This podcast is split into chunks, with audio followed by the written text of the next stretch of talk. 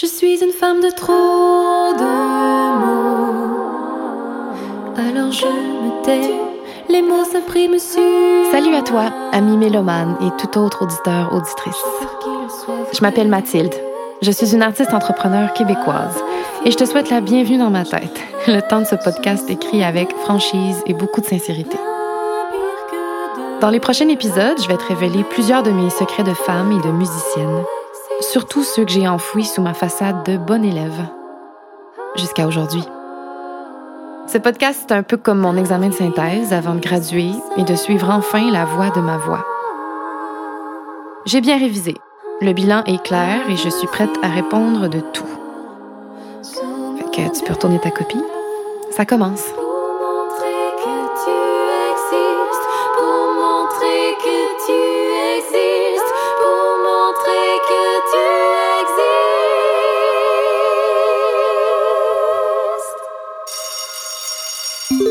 Question numéro 1. Racontez votre passé d'enfant de la balle. Enfant de la balle. OK. Je suis née au dernier jour de mai, un vendredi cette année-là, en pleine canicule, et je suis la cadette d'une fratrie recomposée de quatre enfants. Un vrai bébé de famille, je le reconnais. je revendique mon titre. Je suis née donc au crépuscule du 20e siècle, à la même année de naissance que le groupe Coldplay, d'ailleurs. J'ai été élevée dans la très belle ville de Québec, la capitale nationale. Et en tant que vraie fille de ville, moi, j'allais retrouver mes amis au parc ou encore dans la rue pour jouer dehors après l'école. Oui, j'ai fait partie de cette génération qui a joué dehors avant les téléphones. Donc, je savais que mes amis étaient là quand je les entendais jouer au basket ou encore que je voyais leur vélo sur le terrain euh, de mon voisin. J'étais dure à canaliser. Miss Catastrophe, euh, l'énergie dans tous les sens. Je me faisais toujours des bleus, des, marques partout.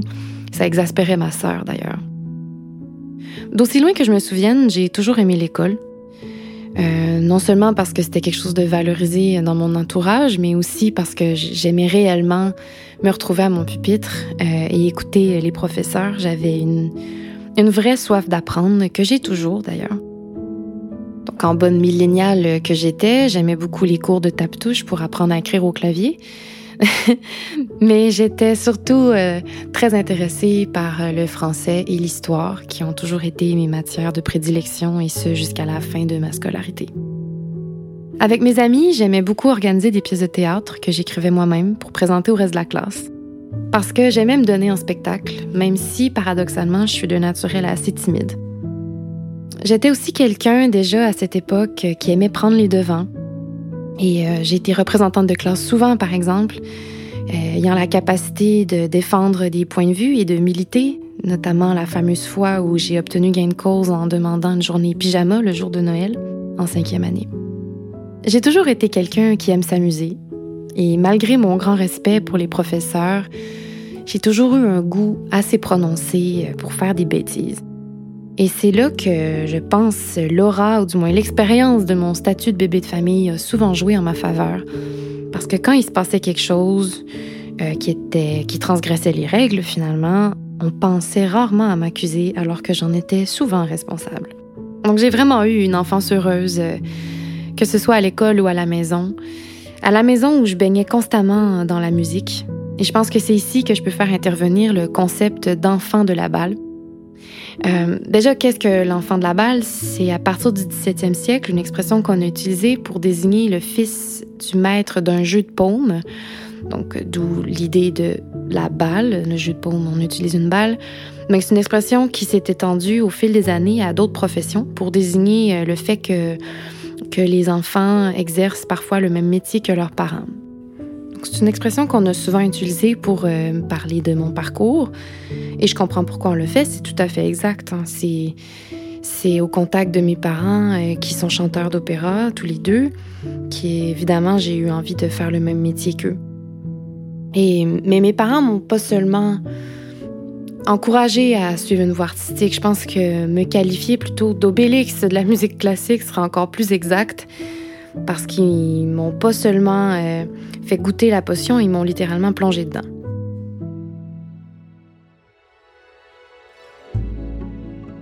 À partir de l'âge de mes 4 ans, ma sœur, mes parents et moi, on a formé le quatuor lyrique La Plante du Val. ça, c'était une idée de mes parents de nous faire chanter en famille. Et sincèrement, aujourd'hui, je me demande qu'est-ce qui a pu leur passer par la tête parce que c'était deux chanteurs à la réputation internationale qui avaient peut-être bien d'autres projets, bien d'autres avenues possibles que de prendre le temps d'investir en leurs deux jeunes filles qui avaient certes un talent musical, un grand instinct scénique aussi, qui avaient envie de venir les rejoindre sur scène. C'était vraiment à notre demande finalement qu'on a fini par chanter euh, en famille. Mais ils en ont fait tout un projet professionnel. Donc pendant dix ans au moins, on a chanté en famille et dans ce podcast, j'ai pas envie de faire l'étalage de tout ce qu'on a pu réaliser, mais on a vraiment fait des trucs de fou. On a fait cinq tournées à l'international, en France, au Japon. On a fait une tournée avec orchestre. On a fait des dizaines, des centaines de représentations partout dans les églises du Québec, en Colombie-Britannique. C'est incroyable, hors du commun ce que j'ai pu vivre, mais c'était ma normalité. Je ne connaissais pas autre chose. Et moi, il me semblait tout à fait normal euh, de, revenir euh, à la maison, pratiquer, monter du répertoire, euh, faire des spectacles la fin de semaine, prolonger les vacances pour faire des concerts dans un autre pays. C'était ma vie. C'était tout ce que je connaissais. Je veux surtout parler de l'impact que ça a eu après dans ma vie des impacts extrêmement positifs, extrêmement stimulants. C'est la richesse d'un parcours qui est vraiment unique. Tous les voyages qu'on a faits, les rencontres, la discipline, l'hygiène de vie que ça demandait aussi, les connaissances approfondies en musique, parce qu'à travers le reste, euh, euh, ma soeur et moi, on y rentrait au conservatoire. Donc moi, dès l'âge de 7 ans, je suivais des cours toutes les semaines en solfège, dictée, des cours de piano de haut niveau. Je lisais en sept clés, en lecture à vue, très aisément. Euh, et surtout, je bénéficiais du soutien incommensurable puis de l'encadrement de deux, euh, de deux professionnels qui en avaient vu d'autres, soit mes parents, pour nous guider euh, dans, cette jungle qui est parfois le milieu artistique. Je pense que mes parents ont cru plus fort en nous que nous-mêmes à bien des moments dans notre vie.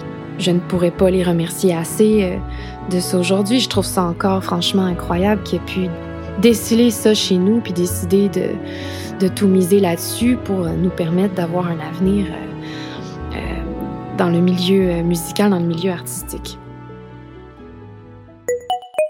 Question de réflexion. Est-ce que tout ça te rendait heureuse? Oh. Bah, chanter, oui. Chanter, oui, assurément. Ça me rendait heureuse, ça, ça donnait du sens à ma vie, même même à 4 ans, quoi. C'est, une vocation que j'ai. Une vocation que j'ai. Est-ce que ça me rend heureuse? Je pense que la, la réponse sera plurielle. Il va se décliner sur plusieurs épisodes. Euh, puis je vais même pas dire euh, qu'il y a deux côtés à la médaille. Il y en a beaucoup plus que ça. c'est, un prisme. C'est un prisme de choses qu'on, peut ressentir, qu'on peut vivre euh, dans ce genre d'histoire de vie-là la reconnaissance envers mes parents, la gratitude d'avoir euh, vécu autant de choses déjà à un si jeune âge. J'ai l'impression parfois que j'ai eu dix vies. Mais c'est vrai que j'ai eu une adolescence compliquée. Il y a vraiment une journée où, où je me, où je pouvais plus. Je pouvais plus rien absorber, je pouvais plus rien prendre parce que la pression, elle est énorme. La pression, elle est énorme. La discipline, elle est importante, mais elle est très pesante. Et je ressentais surtout un immense sentiment de décalage envers les autres personnes de mon âge, mais envers moi-même aussi, parce que j'avais j'avais l'expérience d'une professionnelle déjà à 15 ans, mais j'avais rien vécu. J'avais rien vécu d'autre, j'avais rien vécu de ma vie, de ma propre vie. Tout était au nom de mes parents, de, la famille qui chante. J'avais le sentiment d'être sur un chemin tout tracé sans avoir même eu mon mot à dire. Même si j'étais reconnaissante envers mes parents, euh, tout ça coexistait parce qu'on n'a jamais été dans l'ombre de nos parents. Euh, au contraire, ils nous ont vraiment mises dans la lumière. Euh, ce qui était dur pour moi à défaire, c'était la fusion toutes mes décisions passaient dans, dans, dans l'optique euh, de ne pas défaire l'unité du quatuor familial, Euh, tout était mélangé entre ma vie de famille, entre ma vie euh, personnelle, entre ma vie professionnelle. Et surtout, j'avais peur, tellement peur de perdre l'amour et le respect de mes parents si je faisais autre chose. Autre chose que, que de la musique, mais même en musique, si je faisais d'autres genres de musique.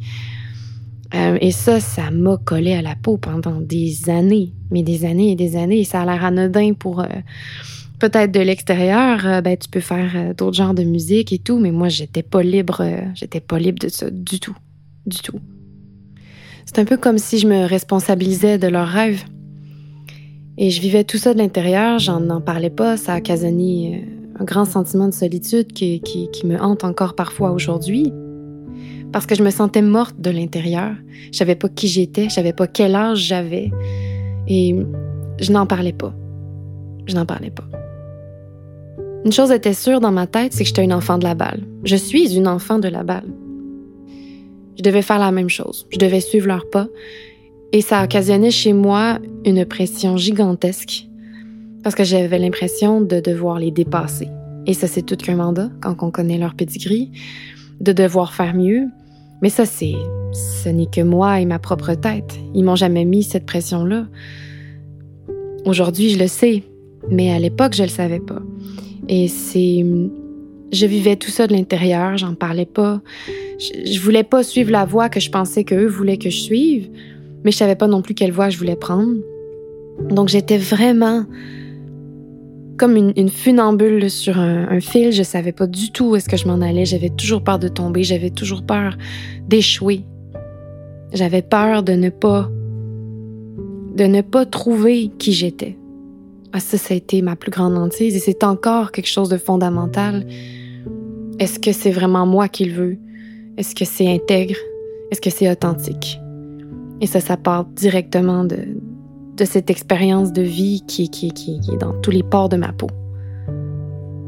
Donc j'ai tout arrêté, tout simplement. J'ai quitté le conservatoire en larmes. J'ai décidé d'arrêter de chanter en famille.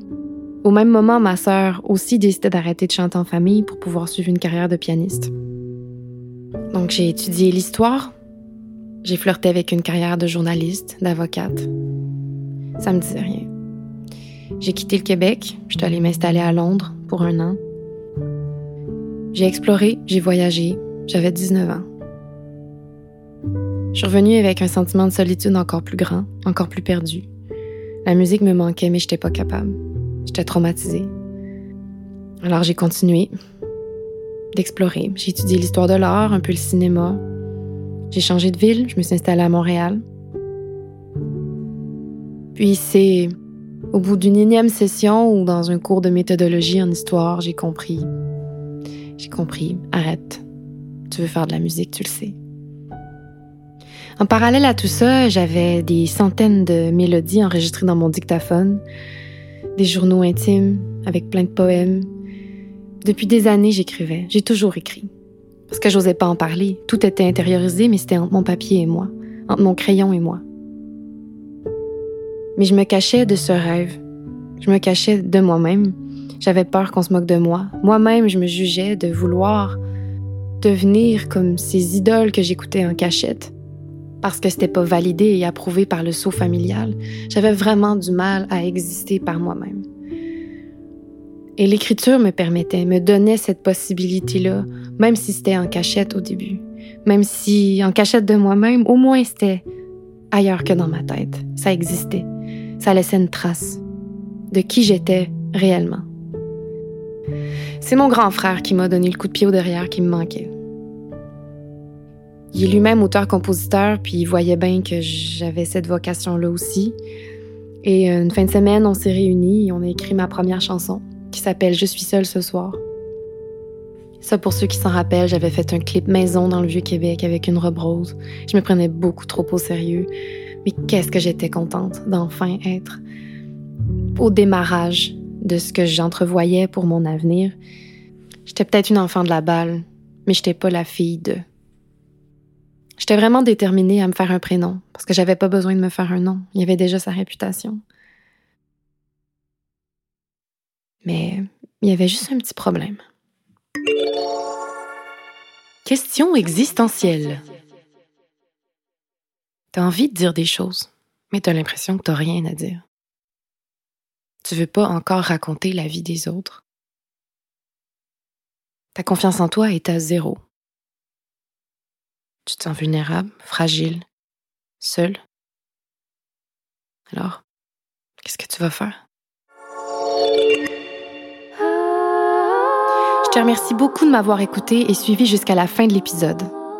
Si tu as envie d'en savoir plus, je t'invite à me rejoindre sur ma page Facebook ou en guise de cadeau de bienvenue, je te donne le lien de téléchargement de mon livre Lettre à une jeune musicienne qui te permettra de découvrir les sept choses que j'aurais voulu savoir avant de choisir une carrière artistique.